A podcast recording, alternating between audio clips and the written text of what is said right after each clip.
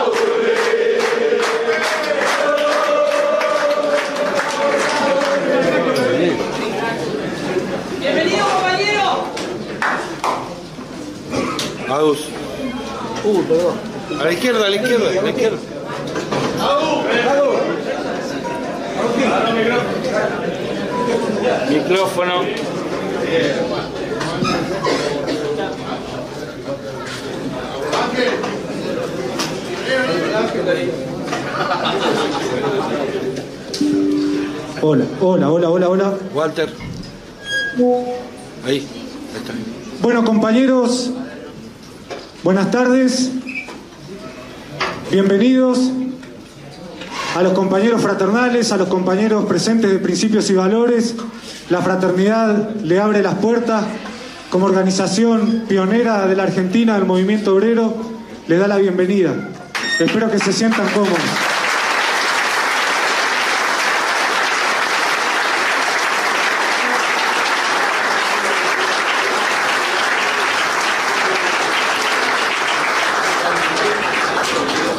Estamos en la seccional Lynch del ferrocarril Urquiza. El agradecimiento para todos ustedes, el agradecimiento también para la agrupación 17 de octubre, para el secretario general Jonathan Santini por haber dado el puntapié inicial para este encuentro. Un encuentro muy importante para todos los peronistas porque el encuentro en sí se llama Hablemos de peronismo. Qué más lindo con este salón lleno de volver a respirar el peronismo, a transpirarlo, a sentirlo, porque hace mucho tiempo que no se habla de peronismo. Y tenemos en esta mesa principalmente a nuestro compañero conductor de conductores, Omar Maturano, nuestro secretario general presente.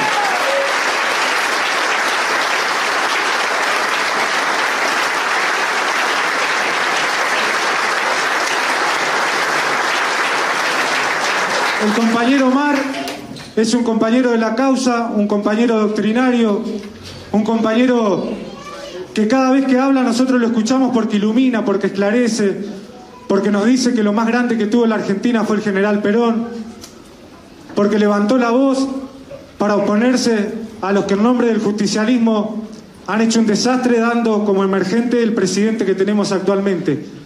Y también tenemos también tenemos en la mesa, y lo decimos con mucho orgullo y con mucho agradecimiento por haber llegado hasta acá, el compañero de la causa, gran compañero Guillermo Moreno. Un aplauso grande para él.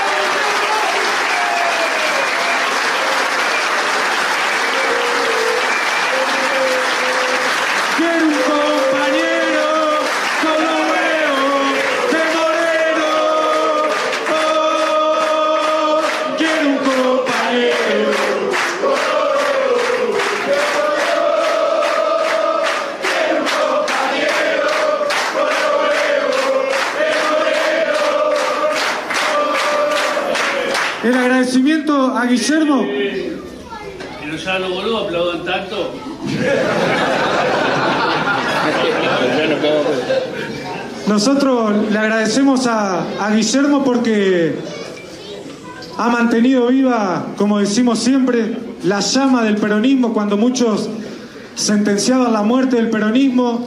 El compañero Guillermo levantó la bandera, se diferenció de lo que no era peronismo y gracias a él, lo digo de todo corazón, nos salvamos nosotros también de haber sido arrastrados a una perdición de la doctrina y de la causa nacional. Por él seguimos hablando de peronismo y mantenemos viva la esperanza. Frente a la resignación progresista, los peronistas tenemos esperanza, compañeros.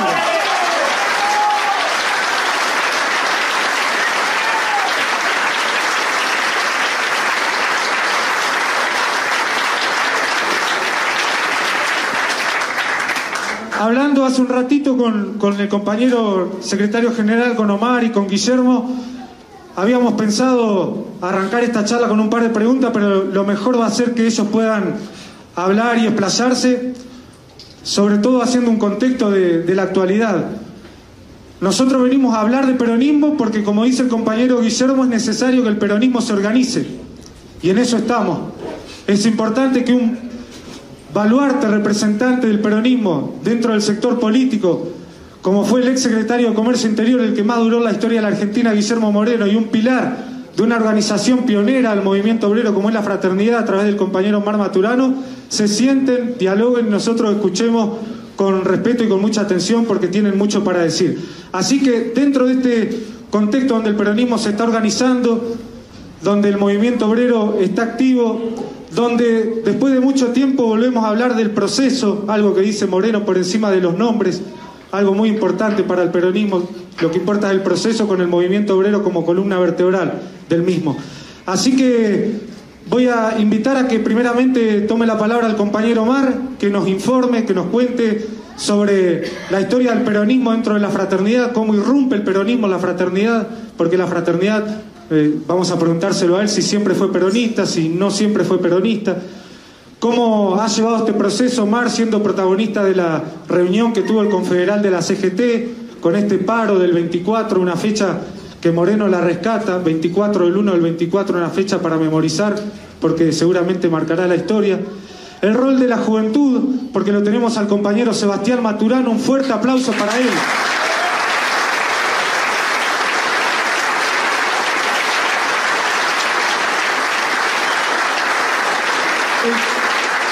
El, compañero Sebastián Maturano, que está a cargo de la juventud sindical de la Confederación General del Trabajo, es el secretario general, acompañando la conducción de la CGT y por supuesto nuestro referente y líder de la Juventud Fraternal Peronista, de la mano de Omar Maturano que le dio el espacio a esa juventud.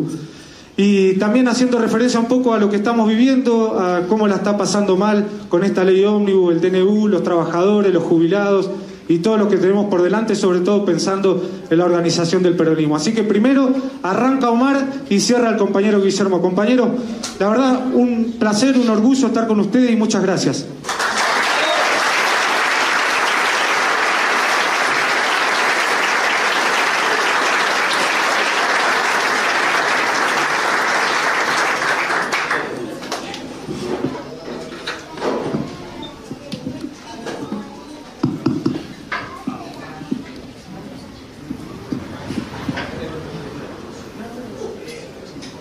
Hola. Bueno, buenas tardes a las compañeras, a los compañeros. Ellas, todas y todes, a mí me importa un choto eso.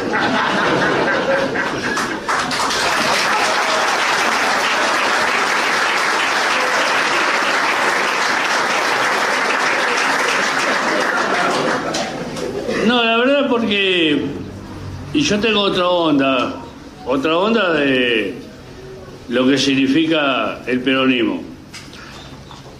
Seguramente a nosotros nos costó eh, ser doctrinario. Nos costó leer. Yo, gracias a Dios, nunca leí nada de pedo la Biblia un ratito, algunos capítulos y después no lo leía Perón, no leía Eva,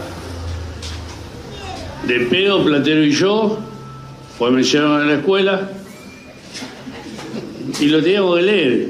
El Principito ni en pedo. Ahora Maquiavelo lo reí, leí un ratito, un ratito. Y después la guerra, eso, los chinos, cómo lo, madera, eso. Bueno, también le- leí un ratito. Pero me parece que nosotros tenemos que empezar a, a explicarnos por qué somos peronistas. Que para mí es lo más fácil que hay. O por qué somos comunistas. O por qué somos radicales. O por qué somos socialistas. Bueno, yo voy a contar mi historia, no, no voy a contar la historia de los demás. Seguramente acá hay gorila. Algunos pelos vi. A vos no, Baro, a vos tranqui. Si no te cuento a vos.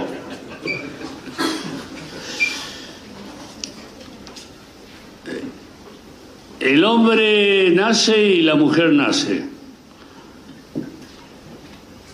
El hombre nace en una casa humilde, de trabajadores, de trabajadora, hoy trabajadora. Antes nuestras compañeras no trabajaban, se quedaban en su casa criando a los hijos que tenía el matrimonio. Hoy tienen que salir a trabajar. Bueno, pero yo nací en una casa, gracias a Dios, que luego él trabajaba era mi padre. Bueno, nací, nacimos. Y pasaron los años. Primero, el ADN es argentino. El ADN es el patriotismo. El ADN, nuestra bandera azul, y, eh, celeste y blanca, pero con el sol en el medio. Algunos dirán, ¿por qué la bandera puede ser celeste y blanca y hay otra bandera con el sol en el medio? Bueno, después lo, lo vamos a explicar. El compañero de doctrinario leyó, vivió el peronismo, fue funcionario de Néstor Kirchner. Acá es una mentira grande, a mi entender, y no quiero discutir esas cosas de la década ganada. Acá hubo un solo gobierno que a los trabajadores nos devolvió, no nos regaló nada, nos devolvió lo que perdimos, que fue el gobierno de Néstor Kirchner. Así que tenemos que separar un poquito las cosas. Néstor Kirchner fue el segundo mejor presidente de la nación de la Argentina. Y después vino el cristianismo. Hoy, a todos los que estamos acá, nos dicen los quineristas. El cristianismo hizo las cagadas. El camporismo hizo las cagadas. El kirchnerismo no hizo cagada. El kirchnerismo no dio vida a los trabajadores. No dio paritarias libres. No dio discusión, del convenio colectivo de trabajo. Y nos devolvió todo lo que nos sacó el menemismo. Todo lo que nos sacó de la Rúa. Y todo lo que nos sacaron los hijos de mil puta. El kirchnerismo no dio eso. únicamente Néstor Kirchner. Y después vino la fulana, la señora, la presidenta, como la queramos llamar. No le dio nada. Se cagó en los sindicatos. Se cagó en los trabajadores. No nos regaló nada, no nos dio nada. Aparte de los trabajadores, ¿cuándo necesitamos que nos regalen algo? Nosotros siempre lo ganamos con la lucha. El único que nos regaló a alguien algo fue el general Perón. El único que nos dio los derechos, nos dio la jubilación, nos dio la salud, nos dio la educación y nos sacó de esa cosa maldita de que los trabajadores o los hijos de los trabajadores no podían estudiar y nos dio la educación. Y hoy muchos de nosotros, y hablo de los viejos, no de vos, de vos no, a vos tampoco negro, a muchos de los viejos como yo o Guillermo, nos dio hijo universitario. Ustedes saben qué lindo es cuando un hijo es universitario, qué asado que hacemos, qué fiesta que hacemos, y decimos, che, el primer moreno ya es universitario, es abogado, el primer moreno, si el otro moreno era uno madera, que se caían de madera, si no podían estudiar. Eso es lo lindo de la familia criolla, de la familia peronista.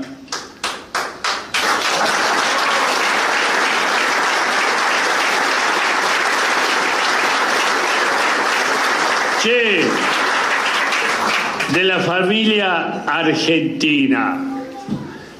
A nosotros nos enorgullece como padres, como abuelos, que tengamos el primer universitario recibido en la familia. Y festejamos tranquilo, con asado, vino tinto, vino blanco, cerveza, lo que sea. Che, ¿quieren traer un Don Periñón? Traigan Don Periñón, también lo tomamos. Un cristal, también lo tomamos. Che, ¿por qué carajo no podemos tomar un cristal nosotros, los trabajadores? ¿Quiénes tienen que tomar cristal? ¿Los caputos? Entonces se vaya a la concha de su madre, caputo.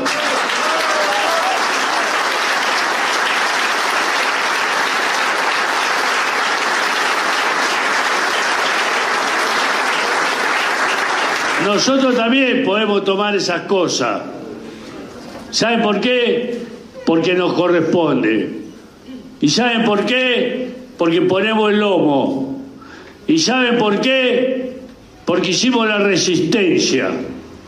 Acá, en nuestro país, en la República Argentina, que es nuestra patria. Mientras muchos cagones se fueron a la mierda y acá voy a hablar de lo zurdo eso. Ay, yo me voy a España porque me van a matar. Che.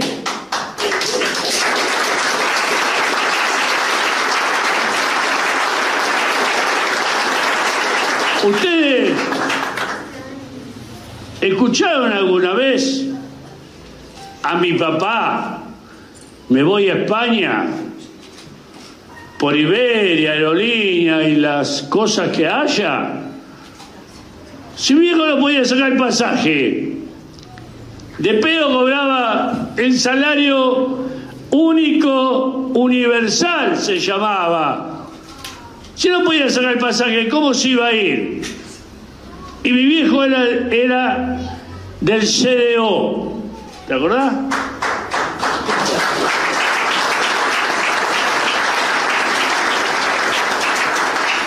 Tenía una onda bárbara porque ¿qué hacía?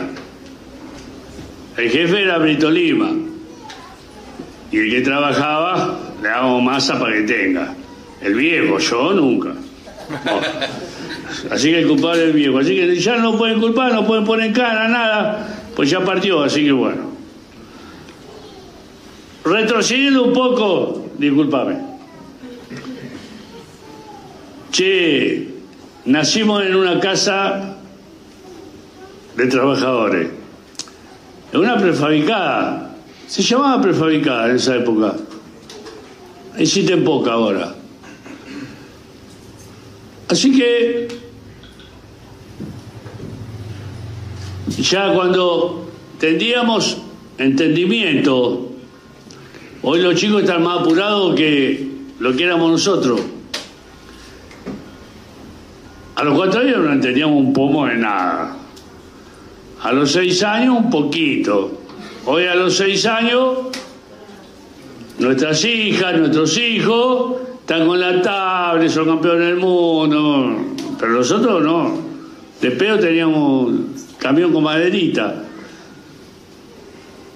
Pero ya a los ocho años entendíamos. Y el viejo, como le decíamos, nunca llegamos viejos, papá de pedo. Y che, yo no soy tu hermano, te contestaba. Decíamos, che, ¿qué? Yo, eh, pará, yo soy tu hermano. Y no educaba, bien educado. Hoy nos dicen, che, boludo. Y nos dicen un montón de cosas y nosotros lo aceptamos. Ese viejo se sentaba en la cabecera y nos adoctrinaba. Pero no nos adoctrinaba mal. No con el paca paca, el otro poco poco, no sé qué mierda es. No, con eso no nos adoctrinaban. Nuestra madre y nuestros padres nos adoctrinaban de otra manera. ¿Qué nos dio el general? ¿Qué nos dio la EVA? ¿Por qué tenemos trabajo? ¿Por qué tenemos una Argentina y una patria maravillosa? De eso nos hablaba nuestro padre.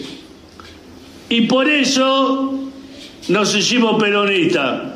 Es tan fácil entender al peronismo y es tan difícil comprender al peronismo.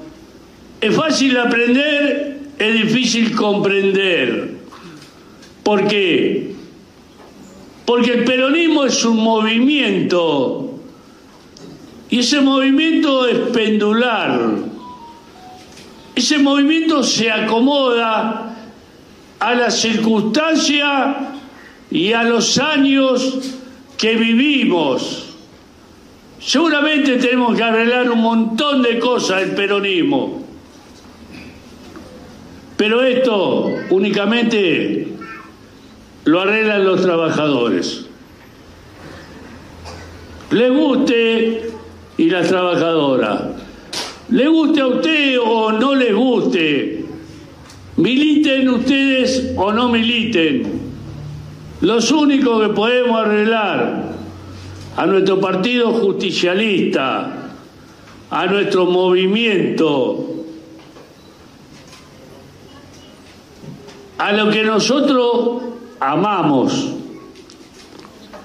a lo que nosotros queremos.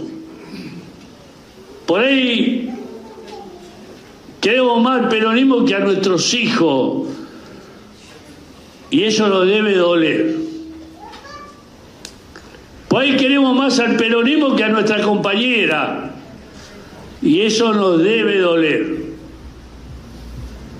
Pero ¿sabe lo que pasa? Que nosotros queremos más a Dios que al peronismo. Esa es la gran diferencia.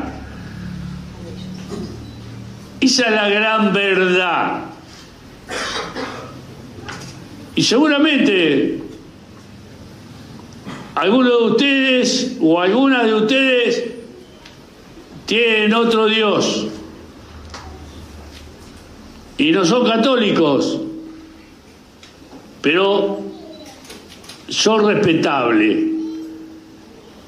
Pero hay un solo, único Dios en todas las religiones. Y ese es el Dios que nosotros amamos. Y volviendo y retrocediendo un poquito y hablar un poco del peronismo. ¿Saben lo que es importante? Cuando hay un eco atrás, que hablan los chicos. Eso es lo hermoso del peronismo. Porque ya desde chico ya somos peronistas.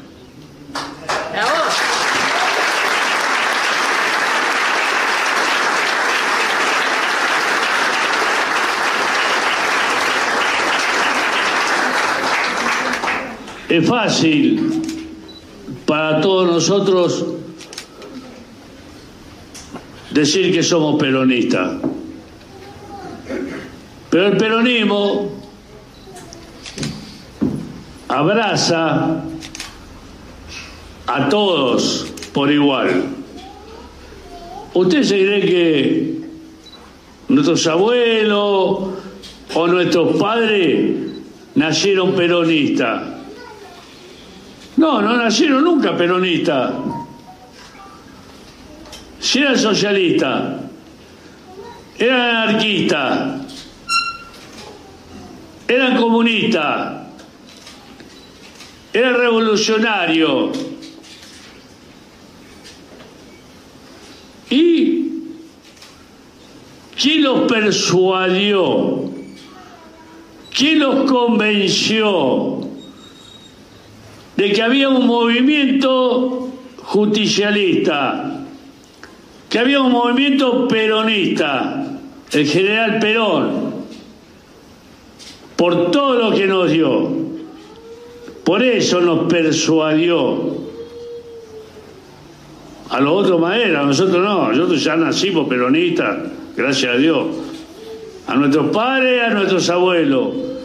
Los persuadió que era el verdadero peronismo.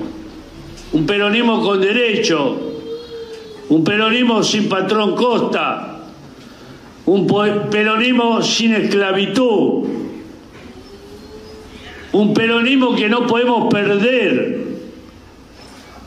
Si perdemos el peronismo, perdemos el patriotismo, somos unos verdaderos hijos de mil putas.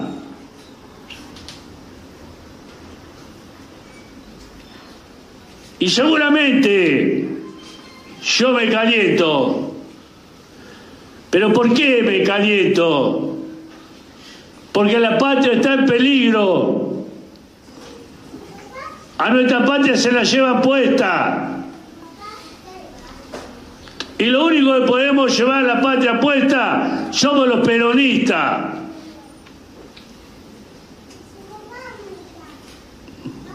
¿Qué carajo nos pasa? ¿No convencimos a nuestros compañeros para que gane Unión por la Patria? Dejémonos de romper los huevos un rato. Unión por la Patria no hay ningún peronista.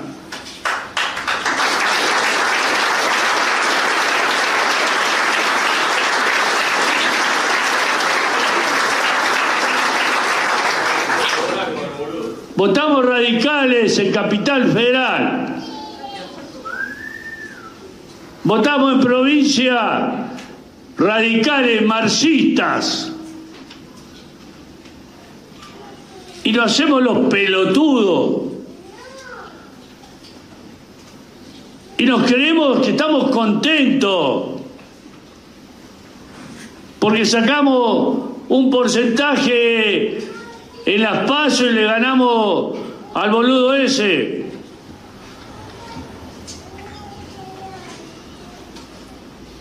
¿Dónde están los candidatos nuestros? ¿Dónde está el verdadero peronismo de los trabajadores? Nos mintieron, como nos siguen mintiendo. Última elección interna del Partido Justicialista. Cafiero Menem. Cafiero con todo el aparato, todo el aparato sindical, el aparato del partido. Y apareció un redojano con los zapatos mojados, puntudo así, se le suben para arriba. Como los funcionarios que vemos hoy, que viene todo con el traje todo brilloso, de tan gastado que está. Y después aparece con traje inglés, el hijo de puta eso. Y los zapatos de Dolce Gabbana. Este también apareció lo mismo. Y con un pocho. Entró al Congreso. Habló. Seis palabras. Y le ganó el aparato. La última interna que tuvo el justicialismo. ¿Qué tenemos que pedir los trabajadores? Gritando. Pidiendo si hay que pedir por favor, pidamos por favor. ¿Saben por qué? Pues son humildes ustedes. El trabajador es humilde de por sí. ¿Sabe por qué? Porque la humildad después te lleva a ser campeón del mundo como llevó a la selección argentina, con humildad, sin hacerse soberbio, porque no sabemos hacernos soberbio. Los soberbios es porque tienen y nosotros no tenemos, nosotros necesitamos. Esa es la gran diferencia. Así que acá para reformular el partido justicialista, la herramienta política que creó el general Perón. Debemos afiliarnos todos de nuevo. Debemos reafiliar a la gente de nuevo. Y no ir a preguntarle al pelotudo ese de Geoja, no sé cómo mierda se llama, viejo de mierda que se tiene que ir a la mierda. Y tiene que haber un cambio generacional en el peronismo. Y lo tienen que manejar los jóvenes al peronismo. Asesorado por lo que son verdaderos peronistas. No por ocupar cargos únicamente ese pelotudo se cayó en un helicóptero, todavía sigue el boludo y te llega la solicitud y dice este no va, este no va, este no va. ¿Por qué no te vas?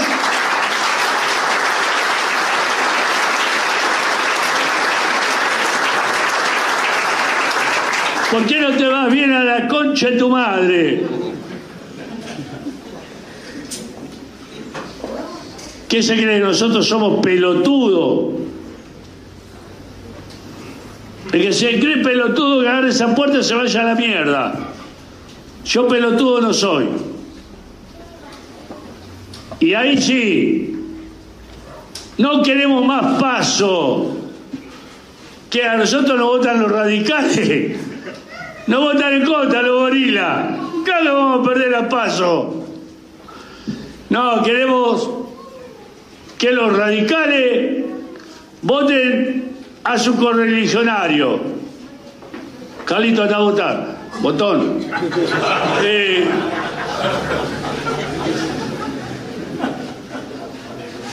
Los libertarios que voten a los libertarios y los peronistas votamos a los peronistas.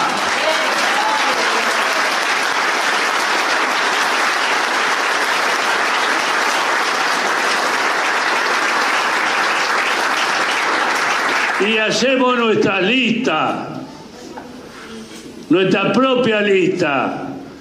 No necesitamos ninguna lapicera propulsora que haga la lista Instituto Patria y la reconcha de su madre que hay.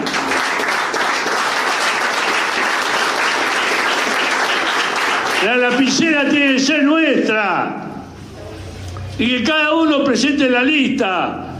Perdemos, ganamos. El que pierde conduce. Bien pedo.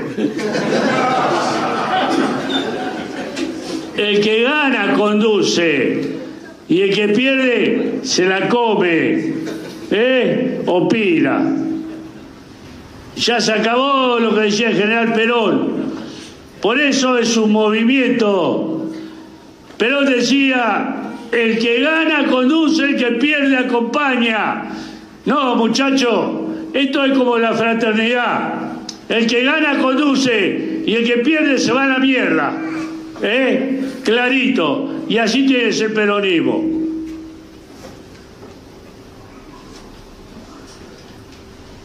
Y después hablábamos de la patria. Ya termino, Guille. No, pero no va, sí.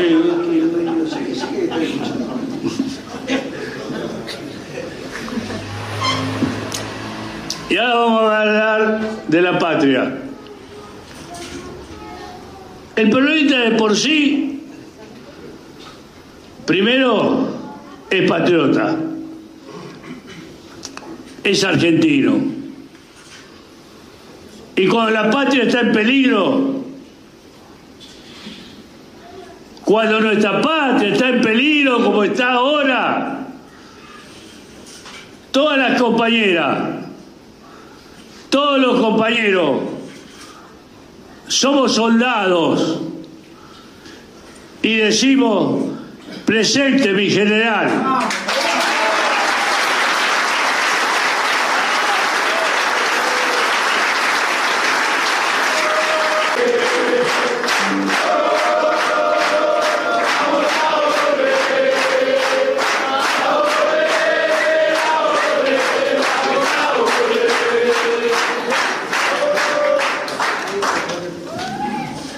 Y decimos presente mi general. Primero, al general José de San Martín.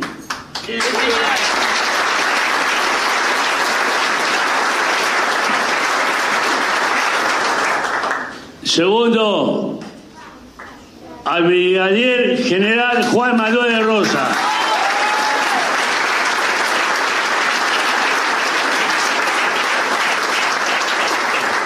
Y tercero, a nuestro líder, el único. ¿Cómo le decían? Magnani al, al ese de romano. Al turro ese. Va, no lo vamos a nombrar porque se la comía. Va, listo, va. No. Va, va.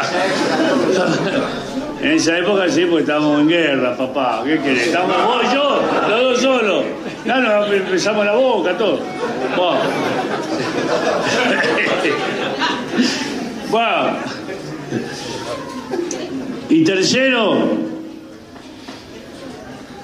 siendo el primero, a nuestro general Juan Domingo Perón.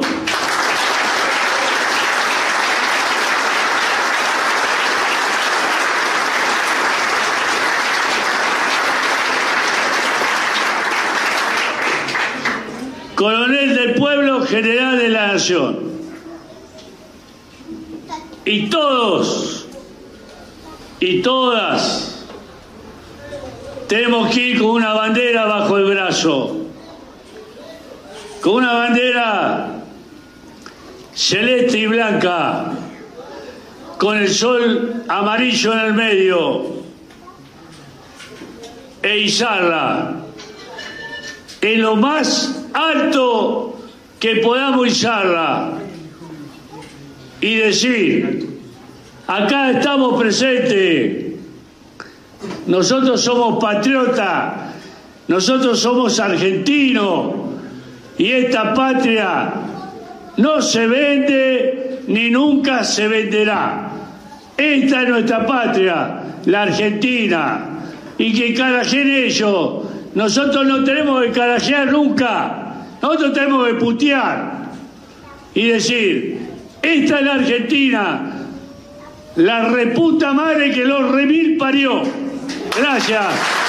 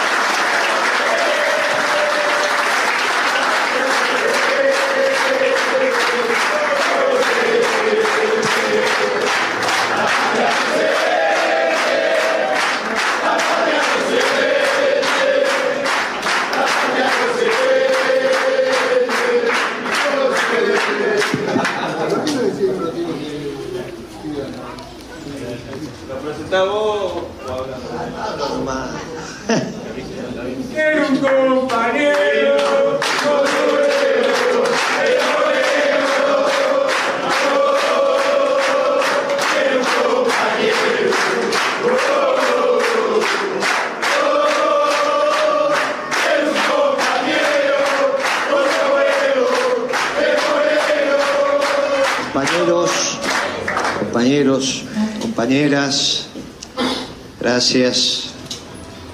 Gracias Maturano, gracias Maturano, gracias compañeros. Gracias por el recibimiento.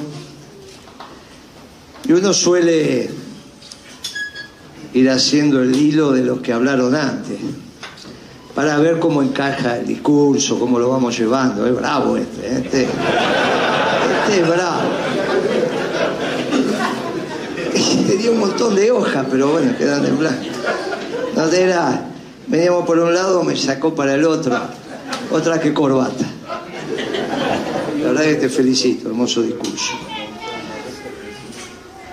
Muy bien, muy sentido. Pero algunas cosas tenemos que ir definiendo para después llegar a la, a la acción. Un día le preguntaron al general cómo había hecho la doctrina. Y él dijo, no, dice, mire, yo no hice nada, solamente la descubrí. Como Miguel Ángel, que un día le preguntaron cómo hizo tremenda estatua, dijo, no, yo no hice nada, estaba en la piedra. Yo la fui descubriendo, hizo el David, o la piedad. Y vos decís, bueno, qué lío. Estaba en la piedra, estaba. Y la doctrina estaba en este pueblo fantástico, que es un pueblo americano. Y esta doctrina nacionalista, distinto a otros nacionalismos, surgió en este pueblo y era muy difícil que surgiera en otros. Porque otros nacionalistas construyeron su identidad matando al distinto, matando al distinto, matando al distinto. Entonces, nosotros los que somos de este pueblo matamos al que no es nuestro pueblo. Y entonces decimos que somos nacionalistas. Y nosotros decimos que también somos nacionalistas. Pero construimos nuestra identidad incorporando al distinto. Si no, no tenemos que mirar. Y esto no pasa en otros lugares. Y entonces es un nacionalismo distinto. Pero somos nacionalistas, como dice. Y queremos nuestra patria, que finalmente nuestra patria es el patrimonio común. Por eso los pobres, no es que los ricos no, ¿eh? pero los pobres son casi todos muy patriotas, porque el único que tienen es la patria. El patrimonio común es la patria.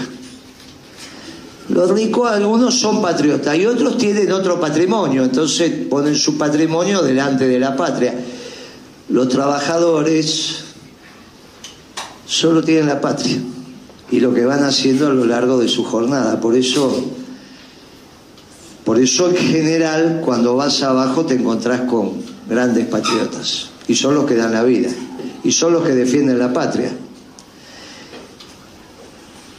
Y esa doctrina que también explicó Maturano, ahora está siendo escuchada en el mundo.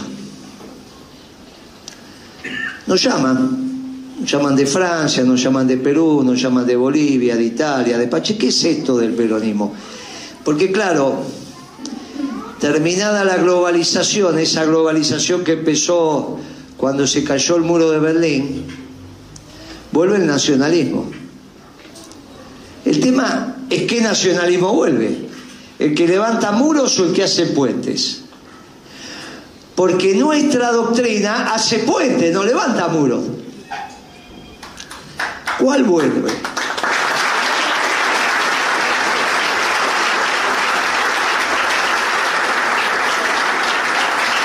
Por eso, de este pueblo salió el primer papa americano. No es casualidad, es la guía espiritual de la humanidad. Y dice, mire que entre los pueblos hay que hacer puentes. Pero necesitamos todos los pueblos, porque cada pueblo tiene su característica. Y el Papa no es globalizador, porque dice que el sujeto de la historia son los pueblos, y hay que preservar y cuidar a todos los pueblos. No que hay un solo pueblo, no somos globalizadores, no hay una sola... Y esta es la primera gran diferencia los globalizadores y los nacionalistas. A nosotros nos tocó administrar la cosa pública atendiendo al bien común en el apogeo de la globalización. Nos venían a explicar que en la Argentina había que terminar con la industria porque había otros pueblos que tenían que ser industriales y nosotros, gracias que teníamos algo de energía, alimentos, turismo, y uno decía, pero no va a alcanzar para todos si no tenemos industria. Y te explicaban que, bueno, había otros pueblos los elegidos para, para generar manufactura. Yo conocí, yo conocí en Avellaneda al jefe de un equipo de ventas de Siam, que había aquí encabezado un equipo de venta de las licuadoras Siam que se hacían en Avellaneda en España, porque los iban a vender licuadoras Argentina a España y no conseguían vendedores, porque no sabían lo que era. Y tuvo el tipo que armar un equipo de venta de argentinos para ir seis meses a vender a España y los españoles la licuadora que utilizaban era la que se hacían en Avellaneda, del otro lado del Riachuelo, la SIAM, que era el complejo industrial más importante de Latinoamérica. El más importante de Latinoamérica. Y el comedor de los trabajadores era con parquet. 5.000 metros cuadrados de parqué, ese parqué que ahí comían. Pero cuando yo lo conocí, importábamos las arandelas de España. Como tengo un mayor de ferretería, eso lo conozco bien. Importábamos arandelas de España cuando nosotros años atrás le habíamos ido a vender licuadora y ellos no sabían ni lo que era. Y estos son políticas que se hacen que vienen de una doctrina. A veces una doctrina mala y a veces una doctrina buena. ¿Qué es la doctrina? Y este es un tema bien interesante. Nuestra doctrina está basada en unos principios, por eso se llaman principios y valores, en unos principios que son inmutables, son verdaderos. No hace falta estar sometidos a la razón, nos, nos brotan como una verdad evidente. Por ejemplo, el amor.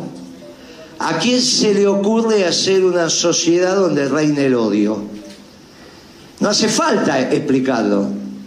Lo mamamos cuando tu vieja te abraza, tu viejo te acaricia. El amor es algo que ordena. Es el Dios del amor.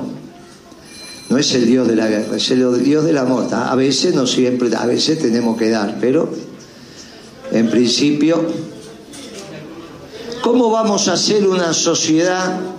Hace cuatro horas, hace cuatro horas que me ataba la bicicleta echando el palenque. Una bicicleta aquí me cuadra.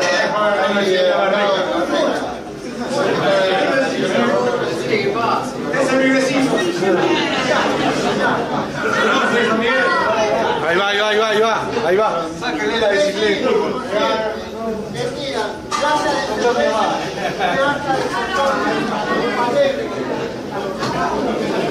No, vino después que vos te dejaste de putear. Si siguieras puteando no viene. Lo dejaste de putear y viene.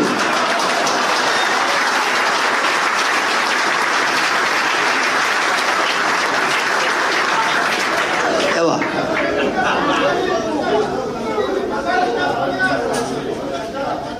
Cerrar las puertas. Ah, dejá.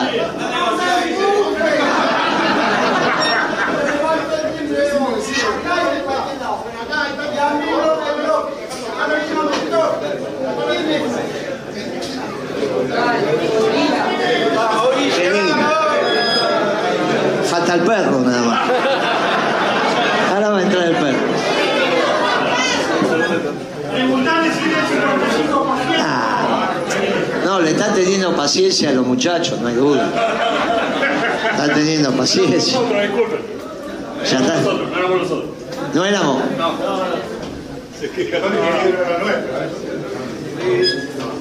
Bueno.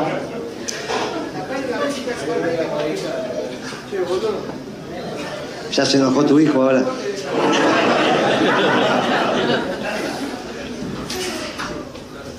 Yo pensé que estaba enojado por, lo- por los gritos, dije vos. No, por la bicicleta era.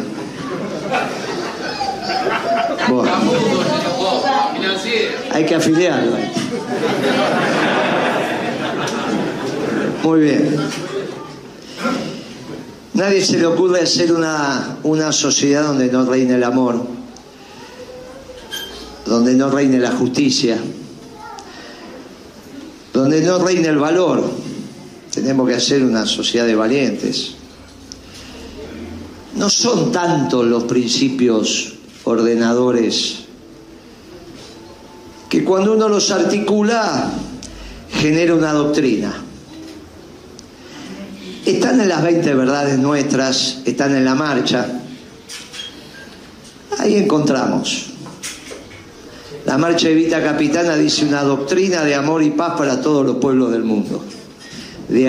No se canta tanto ahora de Vita Capitana, pero va a volver a cantar. Una doctrina de amor y paz para todos los pueblos del mundo. Eso es la doctrina. Una doctrina para administrar la cosa pública tendiendo al bien común, no tendiendo al bien individual. Tendiendo al bien común. Eso es el peronismo. Y Perón lo que hizo fue tomar nota y sistematizarla. Hace poco, hace algunos años, poco, vino lo que le mataron la hija hace un par de años atrás, un año, lo que se llamaba el filósofo de Putin, Dugin se llama. Vino a explicar su, su teoría. Lo invitaron los muchachos de la CGT. En la CGT en Azopar. Fue a dar una conferencia y después que explicó su, las cuatro doctrinas, la liberal, la marxista, la fascista, iba a empezar a explicar la de Putin, le dijeron, no, pero espere, le falta la peronista, no, pero no la conozco, ¿qué doctrina? Y le empezaron a explicar los muchachos la doctrina. Y se quedó unos mu- mucho- se quedó muchas, muchos meses. Dijo, estoy equivocado, ¿qué están explicando? Yo no conocía esto. Él vino a enseñar y se fue aprendiendo. Y ahora habla de que estaba equivocado. Ahora dice, yo sinteticé el pensamiento de Putin, pero no sé qué va a pasar cuando Putin se muera. Ustedes se murió Perón hace un montón de años y siguen dando la vida por Perón. ¿Cómo es esto? Y porque la nuestra se demostró verdadera. Pero para demostrarse verdadera, tuvo que pasar el tiempo. Porque Perón enseñó que entre la sangre y el tiempo hay que elegir el tiempo. ¿O ustedes piensan que el general no podía terminar en el 55 la revolución que habían empezado algunos en, en Córdoba? Es ridículo esto, muchachos. ¿Qué piensa? ¿Que no se la bancaba el general? ¿Cómo no se la va a bancar? Que le faltaba armamento, esto es una estupidez, ¿cómo le va a faltar? Él dijo, si tenemos razón vamos a volver. Tardó 18 años, pero volvió. Porque él sabía que estaba haciendo una doctrina que no tenía nada que ver con los que acababan de ganar la Segunda Guerra Mundial. Él gana la elección en febrero del 46 y las bombas las tiraron en el segundo semestre del 45, la bomba atómica. Y había dos ganadores, que eran los soviéticos y los norteamericanos, pero él dijo, esto de ninguno, ninguno de los dos tiene la razón porque no es la explotación del hombre por el hombre ni la explotación del hombre por el Estado. Uno eran los soviéticos y otros eran los norteamericanos. Pero éramos un país allá, perdido. Y estos acababan de ganar la Segunda Guerra. Hizo una cosa tan extraordinaria que 18 años volvió después. Pero tampoco era el tiempo. Dijo, me fui incendiario, volví bombero. Y volvió a decir entre la sangre y el tiempo. Y él habló del CDO. Lo fuimos a buscar todos juntos a Perón. El CDO, todos los grupos que había. Pero cuando vino definitivo hicimos un lío bárbaro en Ezeiza. Y el viejo se enojó. y después vino la dictadura más sangrienta. Y a la, a la salida de esa dictadura ganaron los radicales. A la salida de los radicales ganó Menem. Empezaba la globalización. Menem ganó el 8 de julio del 89 y el muro cayó el 30 de octubre del 89. Y ahí el mundo se hizo monocolor. Yo soy misericordioso con Menem, no. La verdad que trabajé con Menem, era un economista joven, muy pocos meses. Hicimos un plan con el doctor Curia, gran economista del peronismo. Menem dijo que no, no fuimos y no volvimos más. Y después fuimos críticos a lo que hacía Caballo. Pero había que pelearse con el mundo y para pelearse con el mundo Perón. Es difícil pelearse con el mundo. Es, difícil pelearse con el poder, muchachos. No cualquiera se pelea con el poder. No se pelea, no, no. Por eso a veces en el peronismo pasa lo que pasa. Los muchachos se acomodan al poder, no, no le pelean al poder. Y sí lo sabemos. Los vimos, los vimos caminar por San Martín, los vimos. Muchachos, no, no cualquiera pelea con el poder. Este pelea con el poder. Este dice ahora lo que decía antes. No es que lo dice ahora porque lo, lo dice ahora y lo decía antes. Yo lo escuchaba antes. Cuando lo escuchaba estaba de allá, pero lo decía. Estaba de allá porque estaba en el público. La vida va pasando, pero él lo decía. Así que yo lo respeto enormemente porque no cambió en sus convicciones y siempre peleó al poder.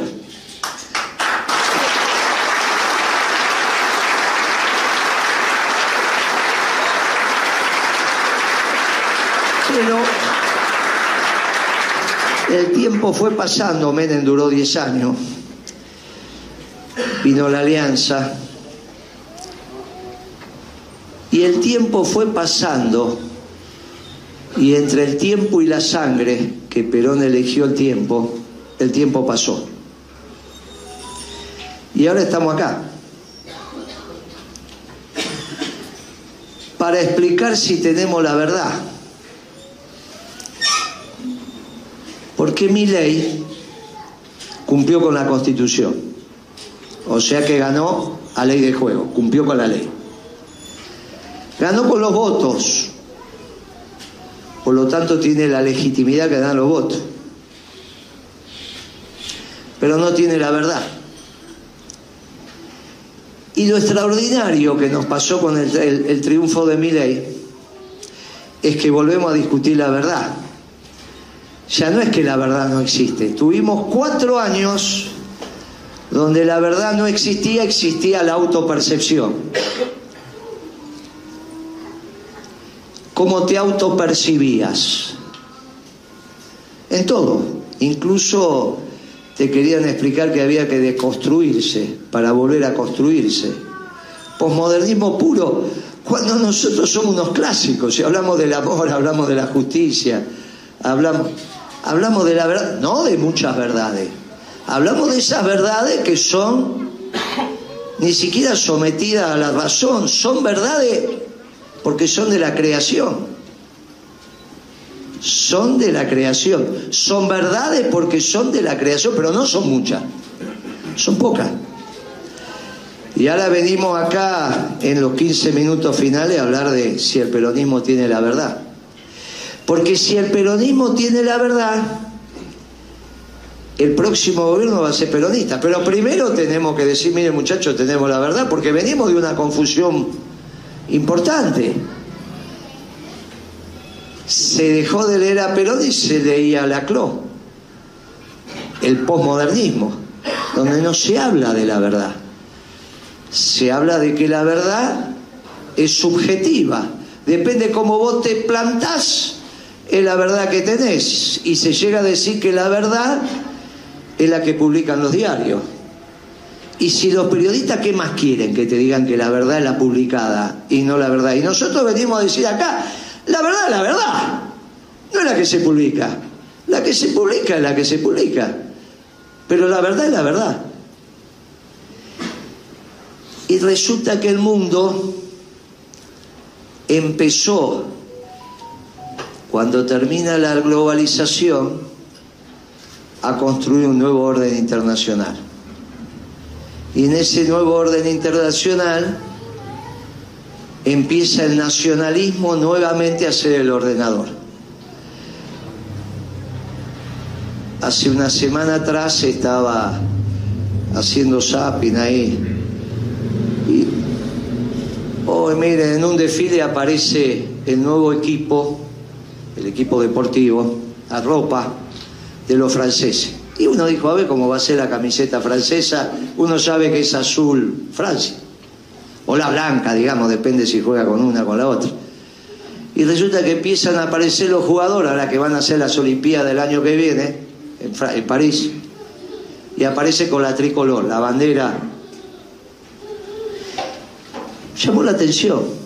Nosotros tenemos una agrupación de, compañeros del partido que están viviendo en el mundo, en distintos lugares del mundo, pero cuando te vas a vivir afuera, escuchás tango todos los días, lloriqueas, a los que vaya quiere que le lleven yerba, dulce de leche, y encima se van haciendo peronistas. Estas cosas locas, están en Francia, están allá. Como yo empecé a decir que hay que peronizar el mundo, y, me ven por el Zoom y se ponen a llorar, y vos no sabes lo que es en Japón. Entonces el otro día, cada tantas semanas, dos o tres semanas, tenemos un Zoom y el francés pide hablar, que decimos francés pero son argentinos. Dice, ¿tú sabes que Francia está volviendo al nacionalismo? Le digo, ah, por eso la camiseta sí, me dice. Uy, le digo, Alberto va a tener un lío bárbaro. ¿Con quién se va a besuquear ahora? ¿No? Fernández se besuqueaba, ¿viste? se besuqueaba. Porque él dijo, si yo hubiese nacido en Europa sería de Macron. ¿Se acuerdan de ese? Bueno, ahora no podría, porque los franceses tienen un lío bárbaro con la verdura, están viendo, ¿no? Que ya le mandaron los tractores, que un lío bárbaro. Vuelve el espíritu nacionalista y entonces en una conferencia que dimos en una universidad francesa por Zoom, explicaba el peronismo y un alumno de ahí me dice, Moreno, o sea que si Perón hubiese nacido en París, ya el peronismo sería universal. vuelvo. Si Perón hubiese nacido en, París, el peronismo sería universal. Claro, esa es la visión que tienen ellos. La respuesta fue muy dura. Porque fue decirle, Perón, si hubiese nacido en París, no hubiese descubierto el peronismo. Porque el peronismo es esto, lo que dijimos antes.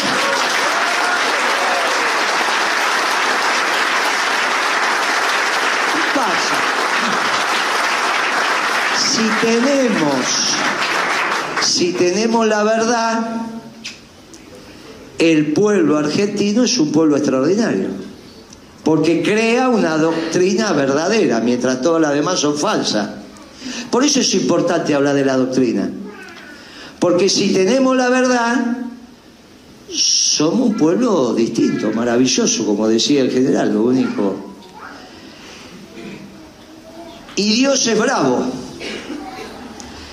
porque al que puede lo exige más este, que es secretario general, al que tiene al lado y puede más, le pide más. Y le pide menos, el que conduce le pide más, que puede dar más. Al que puede dar menos, lo pone acá atrás, al lado, pero lo va llevando.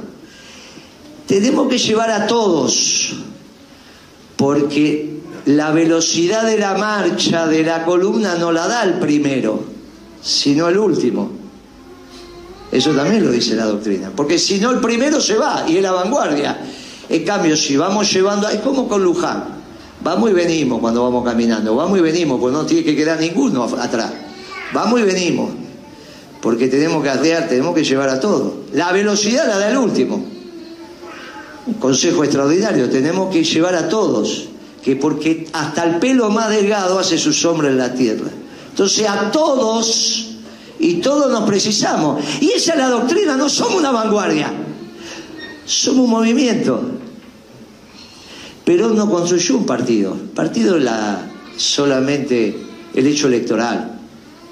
Partido, grandes peronistas dieron la vida, nunca tuvieron afiliado al Partido Justicialista. Y algunos los mataron antes de que el partido se pudiera volver a instalar porque estábamos en dictadura pero gritaron viva Perón cuando lo mataban y no estaban afiliados nunca porque no, no, no era permitido. Así que el partido es la herramienta electoral, el movimiento lo que nos organiza, con todos. Y el tiempo pasó y vuelve el nacionalismo y entonces ahora tenemos una oportunidad extraordinaria, porque el mundo lo permite, de volver a industrializarnos ya no se habla de la Argentina postindustrial. Y nosotros vamos y decimos, en la Argentina solamente podemos salir adelante si trabajamos, mucho trabajo. Y mucho trabajo para que haya mucha carga y muchos pasajeros y muchas vías y mucha... Si vuelve el peronismo, no le vamos a pedir a los radicales que hagan un modelo de producción y trabajo o de trabajo y producción, es ridículo. No va a venir Lustó a explicarle a ustedes que hay que poner el país a trabajar. Tiene que venir, muchachos, lo ven a Lustó, dice, dice para otra etapa. No es para, cuando hay que trabajar y remangarse y callo en las manos y los zapatos, eso es el peronismo. Por eso esto empieza a ser el momento del peronismo. Pero Dios que es bravo, a este pueblo extraordinario le puso la última prueba que es un presidente anarcocapitalista. Cuando en el mundo se empieza a estudiar y a hablar del peronismo, acá tenemos un presidente anarquista. Pero no el anarquista que conocieron los abuelos de él cuando armaban él, sino un anarquista que da la vida por la propiedad privada. Y que también es religioso. Pero claro, no cree en la patria, no cree en los pueblos, no cree en la soberanía. Es un globalizador extremo. Y nosotros somos nacionalistas. Y confrontamos en las doctrinas, porque él también tiene la suya, y confrontamos sobre la importancia del pueblo como sujeto de la historia. Y sobre todo confrontamos cómo vamos a crear trabajo, porque nosotros decimos con la industria, y él dice, me importa nada, porque si fabrican los chinos y nosotros compramos, es un problema del mercado. Y uno le dice, no, mira, muchacho, también hay, tiene que haber una voluntad para poner las fábricas a trabajar. Y ahí estamos. Ahí estamos, este es el momento en que estamos, con una diferencia. Hoy el mundo permite la industrialización y el mundo no tiene ningún presidente anarquista, es una singularidad de la Argentina. Por eso fue a Davos y hizo sapo, parecía fuera de tiempo y lugar el pibe que estaba hablando. Una cosa rarísima lo que estaba haciendo. No hay en el mundo esto. Sin embargo, en el mundo sí hay nacionalistas. Tenemos. En Estados Unidos seguramente con su estilo va a ganar una elección, en Rusia están ganando, la guerra en Europa. Los globalizadores se están opacando y están... Ahora, dentro del nacionalismo hay que hacer una discusión. No es lo mismo hacer muro que hacer puente. Ese es un debate, pero de segundo orden. Ya dentro del nacionalismo, no, dentro, no discutiendo con los globalizadores y que los pueblos no eran importantes y había que comprar los productos manufacturados en otros pueblos que lo producían y nosotros, bueno, hacíamos lo que podíamos. Ahí nos llenamos de desocupados y de pobres. ¿Qué es lo que nos pasa ahora? Ahora debemos tener 60, 70% de pobres. Nunca lo vamos a saber porque se mide por trimestre y se publica por semestre. Entonces después nos van a decir la pobreza del segundo semestre del 2023, pero van a decir el promedio. Nunca nos van a decir cuánto tuvimos en diciembre o en enero. No, pero hoy está 60, 70 sin duda. Con estos precios, muchachos, no hace falta ser muy... Pero no importa. Sabemos que tenemos que resolver este tema con trabajo y donde la industria es importante. Podemos volver a hablar de una Argentina industrial, con transporte, con logística, tanto transporte fluvial, marítimo, ferroviario y lo que venga. Todos. Necesitamos Argentina. Y en esa Argentina ponerla a producir para los peronistas no es difícil. Y tenemos un mundo que no nos sopla de frente por primera vez y que quiere mirar el peronismo. O sea que por primera vez lo que podemos hacer desde el peronismo no tiene una contrarréplica en el mundo. Esto es muy importante, muchachos. La primera vez que nos pasa desde que el peronismo es peronismo. Nunca nos pasó en 70 años. Esto es la primera vez que nos pasa que el mundo no es antiperonista. Tampoco van a venir a empujarte de atrás. Pero no nos soplan de frente. Eso es muy importante. No le pasó a Perón, ¿eh? ni nos pasó a nosotros. Nosotros gobernamos en el apogeo de la globalización. Ahora se terminó. O sea que el mundo puede soportar un gobierno peronista, por primera vez en la historia del peronismo. Es interesantísimo lo que está pasando. Muy importante. Muy importante. ¿Y dónde venderemos nuestra manufactura? Ahí, donde tiene que ser, que es en Hispanoamérica. Uruguay, Paraguay, Bolivia, Chile, Perú, Ecuador, Colombia, Venezuela. Ay, entonces, ¿cómo es tu inserción internacional? Y tiene que ser lo suficientemente pícaro para que vendemos nosotros y no vendan otros países. ¿Cuáles son? Y los chinos, por ejemplo. Porque si vienen los chinos, es difícil que se vendan los caños sin costura nuestra, los caños con costura nuestra, o... Y es difícil, muchachos, venderle camisas si vienen los chinos, vender zapatos si vienen los chinos, vender herramientas si vienen los chinos. No es muy difícil de darse cuenta. Pero para eso hay que tener una cabeza... Y esto es lo que está discutiendo el peronismo. Pero a su vez tenemos que organizar al pueblo, porque el único poder que nosotros tenemos es el pueblo organizado. Y en este siglo de lo único que se habló fue del Partido Justicialista, no se habló del movimiento peronista. Por eso dije que el 24 de enero del 24 pasa a ser una fecha extraordinaria, porque fue donde el peronismo terminó con su etapa partidocrática. Hay etapas en la vida de las cosas. Y el peronismo se había hecho partidocrático, como si fuera el partido radical. Solo se hablaba del partido justicialista como sinónimo del movimiento peronista. Y resulta que el 24 del 1 al 24 lo único que hubo fue una movilización conducida por el movimiento obrero, con sus distintas versiones, vertientes, después eso se lo dejamos a los muchachos de la CGT, eso lo van a saber resolver. Pero apareció un ala del movimiento que empezó a decir presente. Pero nos faltan algunas alas más. Cuando yo era pibe, había tres. Ah, había tres ramas del peronismo. La femenina, la política y la sindical. Después cuando lo trajimos a Perón se armó la juventud peronista. Cuatro ramas. Y ahora necesitamos algunas más porque los empresarios están siendo hostigados por este gobierno. Las farmacias, el acero, las industrias de automotrices. ¿Quién va a comprar? La Ford. Supongamos que se vende la Ford. ¿Quién la va a comprar si los autos van a venir de India a 4.000, 5.000 dólares? Nos quedamos sin aluminio, sin acero, sin industria farmacéutica. Nos quedamos sin agencia de turismo, sin despachante de aduana, sin industria azucarera, sin economías regionales. Este fue el primer decreto que el pibe largó.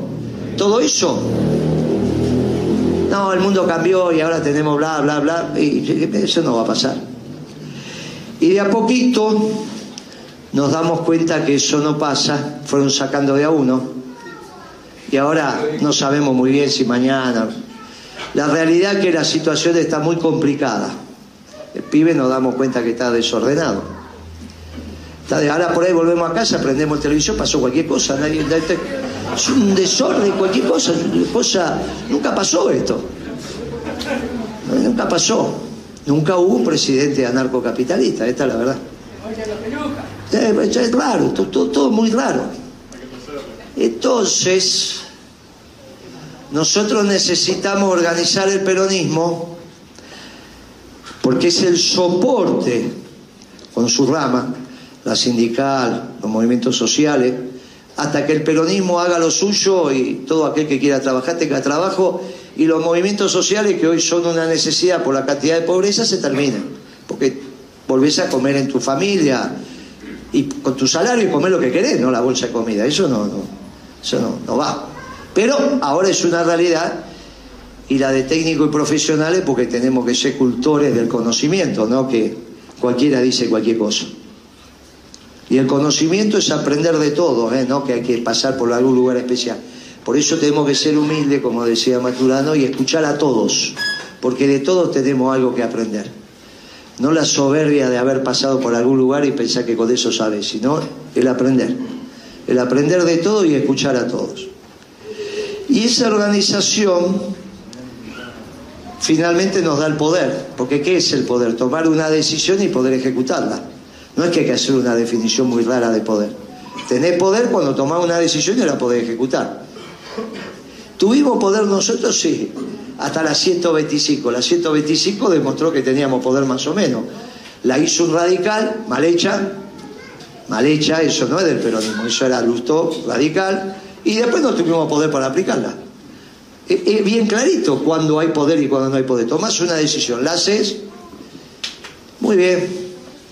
Ahora, tenemos las condiciones internacionales, estamos obligados a organizarnos como movimiento y ya vamos a hacer la herramienta electoral. Hay varios partidos que se han hecho, ya, ya nos vamos a resolver, ese es un tema de casi de abogado, la confederación, haremos un frente, haremos todo lo que tenemos que hacer. Y nos vamos a encontrar, pero lo importante es que organicemos el peronismo bajo la doctrina. Pero tenemos que volver al gobierno con una diferencia muy grande con respecto al 19. En el 19 había una consigna que era primero ganemos, después vemos. Yo me opuse a eso. Porque el peronismo, para el peronismo el gobierno es solamente un medio, no es un fin. ¿Para qué queremos llegar al gobierno si no sabemos lo que tenemos que hacer? Por lo tanto, tenemos que tener un plan de gobierno. Un plan de gobierno que necesitamos tiempo, necesitamos muchas reuniones como esta para decir, mire, va a haber ocho ministerios y en cada ministerio están las políticas que va a hacer ese ministerio y por lo tanto nos tenemos que juntar entre todos, porque si hay que hacer la política de transporte, ¿a quién vamos a llamar? A un pibe que se recibió, un jefe de logística, puede ser. Tenemos que llamar a los dirigentes sindicales vinculados al transporte, de pasajeros, de carga. Nos lleva tiempo, no es que esto, no, esto no se hace de un día para otro. Por eso nosotros en marzo hemos decidido hacer una reunión nacional que va a estar dividido en ocho comisiones muy importantes, que son los ocho ministerios. Donde hay un ministerio que el título es extraordinario, pero no se sabe mucho lo que hay que hacer. Sabemos que hay que hacerlo, nunca lo tuvo el peronismo ese ministerio, que es el Ministerio de Comunidad. Porque ahora resulta que te matan por una zapatilla, te matan por una... Eh, muchacho, que siempre va a haber muchachos que quieran vivir de lo ajeno, pero no puede ser así. Acá algo está fallando, algo no anda bien, muchacho, algo no. Tenemos que volver a construir la comunidad. Perdimos la noción de comunidad. Entonces tiene que haber un ministerio de comunidad que reconstruya la comunidad argentina. Si queremos vivir en la comunidad organizada, que es el libro. ¿A dónde va el peronismo? A la comunidad organizada. Bueno, entonces tenemos que hacer un ministerio de comunidad. Para reconstruir la comunidad argentina, ese va a ser el ministerio más importante. Mientras tanto, vamos a hacer un ministerio de trabajo y desarrollo económico. Y la seguridad, y la seguridad tiene que estar a cargo del presidente. Lo va a resolver el presidente, ni un ministro, ni un secretario. Un presidente que se haga cargo de la seguridad de su pueblo. Todos los jefes de policía, de todas las policías, salvo que el gobernador no quiera, a cargo del presidente, por lo menos por seis meses. Y hay delitos que son solo del presidente. Y el presidente es el que tiene que poner el cuerpo y decir, se terminó, se traza la raya y si no, no te peleas con el fiscal, te peleas con el presidente. ¿Qué fiscal, ni juez, ni toda esa palabra? Te peleas con el presidente, con las reglas del presidente como me dijo una chica ahí en Crónica, dijo, bueno, pero yo le voy a poner a usted todas las nulidades necesarias porque usted pone las nulidades, hace todo lo que quiera. Pero el tema se termina. Vos haces las nulidades y yo termino con el delito. el delito que lastima al pueblo y todos sabemos cuál es. Todos sabemos cuál es. Porque cuando asaltan un banco un viernes a la noche, y nos enteramos el lunes a las 10 de la mañana, hacemos una película. El problema es cuando me toman de rehén los hijos, la mujer, hacen esto, matan al otro. Todos sabemos de lo que estoy hablando. Y ese delito del presidente, ¿qué sentido tiene poner al pueblo a trabajar si le van a robar la zapatilla y el sándwich a la parada del colectivo? Esto es un absurdo. ese delito del presidente, poner a trabajar al pueblo, no hay duda que tiene que ser el presidente, y las relaciones internacionales son del presidente. Todo lo demás lo tenemos que resolver en la comunidad. Y la comunidad es el Ministerio de Comunidad.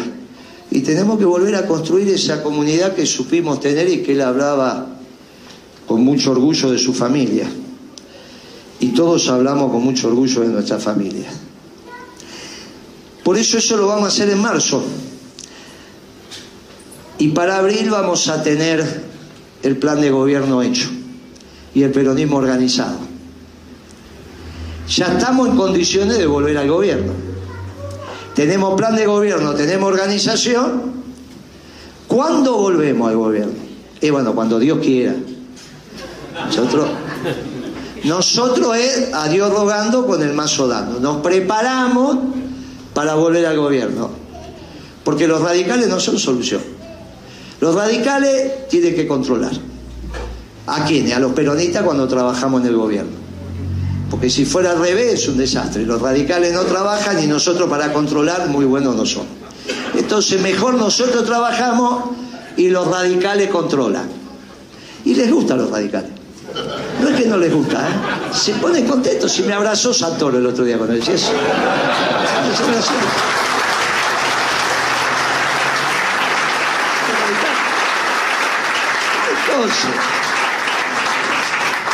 Entonces, ¿por qué no estamos tan lejos? Primero porque este es un desastre. Y uno dice, ¿qué va a pasar mañana? No sabe. Segundo, porque los medios... Hay tres muchachos que saben perfectamente, tienen un olfato distinto. Uno, los dirigentes sindicales. Cuando lo ve para dónde van, pues me puso muy contento venir acá, pues dije, estamos... ellos tienen un olfato. Los otros son los periodistas. Y lo otro, la Corte Suprema. Esos tres saben todo más que nosotros.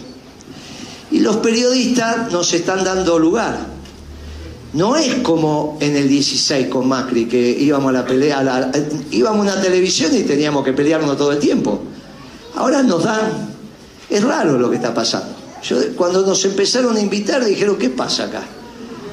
Navarro, Salvador, Navarro. Y ese, ese sí, pero ese es como la nata del otro lado. Como la. Yo estaba hablando.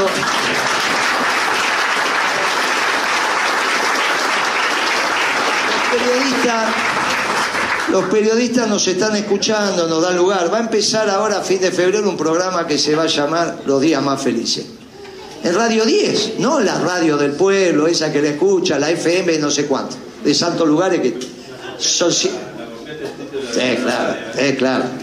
Pero es un programa, es un programa. Y el libro sale. Sale ahora un libro, que no lo. El plan económico viene una editorial y dijo, lo voy a hacer porque te va a servir. Lo hizo gratis, lo, va obviamente lo va a vender, pero a nosotros, digo, lo puedo hacer, hacelo. El de Editorial Planeta dijo, quiero hacer un libro con la organización del peronismo, con el buen gobierno del peronismo. Y va a salir para mitad de año. Todavía hay que empezar a escribirlo, pero ya la editorial no pasaban estas cosas con el peronismo. Yo venía a decir, che, Radio 10 vamos a hacer un programa, estoy con esta, estamos en el canal de, de- de- estamos en el ahí de, de qué cosa, de ese duro, de qué sé yo, venimos, nos da, estamos. No pasaba eso, muchachos. No es que están invitando a los, nos están invitando a nosotros cada vez que voy, digo que los voy a afiliar a todos, me siguen invitando, es una cosa rarísima. Ah, raro son muy raros, es raro. Eso es la señal de que el peronismo está. Y aparecen cosas. En las plazas ustedes ven que hay carteles de peronismo, se afilian, se juntan. Hay un dinamismo. El otro, ayer salió que se hizo viral este que en el Sarmiento, que estaba cantando la marcha, el tipo empezó a contar la marcha y todo el vagón cantando la marcha. En las elecciones los bajaban del tren y ahora resulta que todo el vagón cantando la marcha. Era muy emocionante verlo. Eso es el peronismo. Voy por la calle y se quieren sacar fotos. ¿Qué le pasa a esto? Primero quiero. Dice, no, vení, moreno una foto. Pienso que me van a chorear. Después me miro. Y, y se ponen a llorar, pasan cosas locas. Pero pasan cosas locas, no soy yo, es el peronismo. Yo soy el mismo Gil de siempre, es el peronismo. Lo que pasa que, como de alguna manera vas a los medios y hablas del peronismo y venimos hablando del peronismo, pero el peronismo somos todos. En este momento que el pueblo está muy, muy sufriente, necesita... Pero después cuando lo tranquilicemos y ya vuelvan a comer las cuatro comidas, volvemos a caminar con absoluta normalidad por la calle porque es muy lindo ser anónimo. A diferencia de lo que piensan, ser anónimo es bárbaro. No, no, no, es al revés de lo que se piensa. ¿no? Ser anónimo es- es- ya, va, ya va a volver. Ahora me toca ser el pajarito llamador por un rato. Por eso el otro día un tipo me dice, che, ¿cómo llevas la fama? Yo me quedé, me dice, dice que el tiene más rating es la Legrand, Tinelli y vos. Y bueno, le digo, lo- los domingos a la mañana lavo los, los platos y hago la cama. La llevo así, digamos, lavando los platos. Señora cocina y yo lavo los platos. Para, para los peronistas, los, los únicos proyectos que van son los proyectos colectivos. No hay otro tipo de proyectos.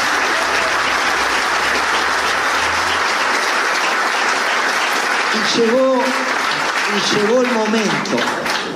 Y llegó el momento. Ya estamos en el momento. Por eso el Evangelio dice, mire que va a pasar Jesús, duerman, pero traten de dormir medio despierto con un ojo, porque Jesús pasa, golpea dos veces y si no contestan sigue de largo. Por eso hay que estar muy atento. Perón decía, el peronista siempre tiene que estar atento y vigilante, pero más atento que vigilante. Siempre decía Perón, porque sabía de los muchachos cuando era atento y vigilante, pero más atento que vigilante, no se hagan tenemos que estar atentos y con mucho entusiasmo y patriotismo, porque no sé si tenemos tiempo. Necesitamos muchas semanas, pero no sé si las tenemos. Siempre dentro de la ley y el orden. Siempre dentro de la ley y el orden, como dijo el general. Pero estar atentos y preparados. Y por eso vinimos, porque es muy importante en la Casa de los Trabajadores, que son la columna vertebral del movimiento, que también construyamos las políticas necesarias para que el próximo gobierno peronista genere el modelo argentino por los próximos 30 años. 30 años.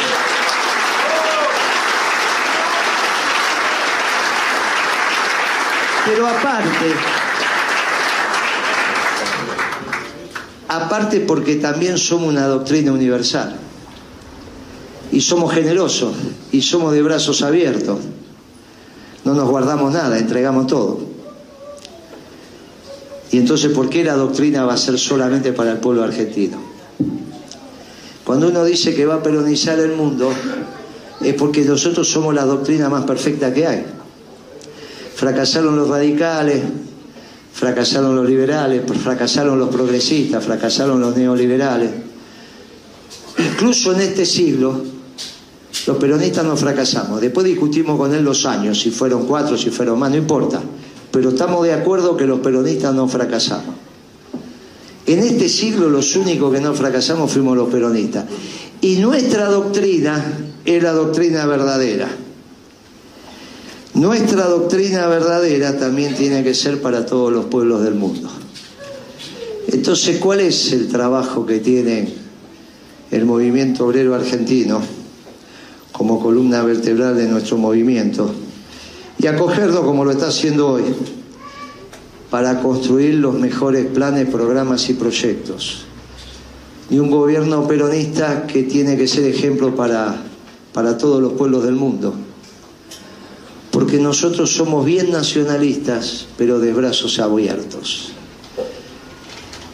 Y ustedes tienen un trabajo acá en San Martín que se empezara a construir el próximo gobierno peronista, porque el peronismo es de todos, no es de, todos, es de todos.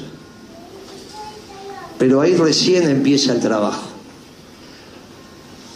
Porque hasta que todos los pueblos del mundo no digan al unísono, los días más felices fueron, son y volverán a ser peronistas, su trabajo no está terminado. Muchas gracias.